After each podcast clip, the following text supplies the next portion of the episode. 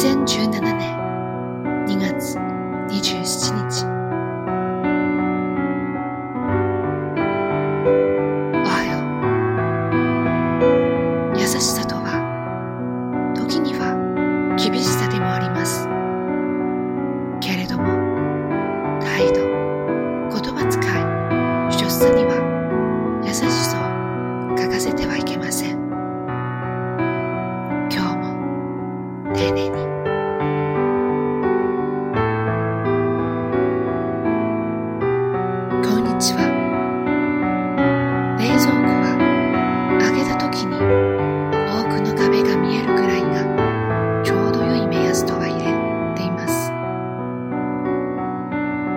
みすぎに注意しましょう。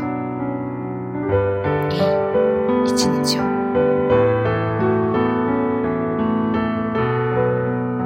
おやすみなさい。明日の予定やそのために準備するべきことを寝る前に確認しておきましょう。特別な身だしなみが必要ならば洋服の支度をしておきます。今